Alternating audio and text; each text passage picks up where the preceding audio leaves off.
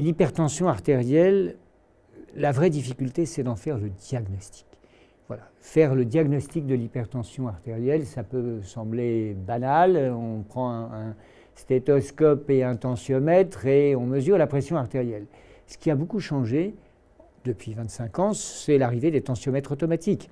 Ces tensiomètres automatiques qui ont fait émerger des formes d'hypertension que l'on n'imaginait pas.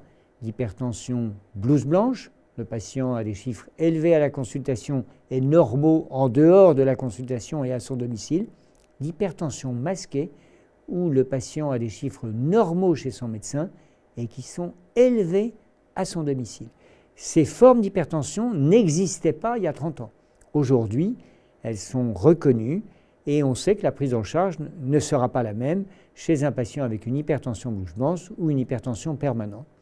L'innovation pour le diagnostic a donc été très largement modifiée par l'arrivée du tensiomètre automatique. Mais d'autres innovations sont en, cours de, mise en œuvre et le fameux bracelet cuffless euh, qui permet de mesurer la pression artérielle sans comprimer l'artère est aujourd'hui disponible en Europe depuis quelques mois deviendra probablement demain le gold standard euh, pour le diagnostic de l'hypertension artérielle, remplaçant la mesure ambulatoire de pression artérielle et remplaçant peut-être l'automesure pour euh, la surveillance ou l'adaptation du traitement antihypertenseur.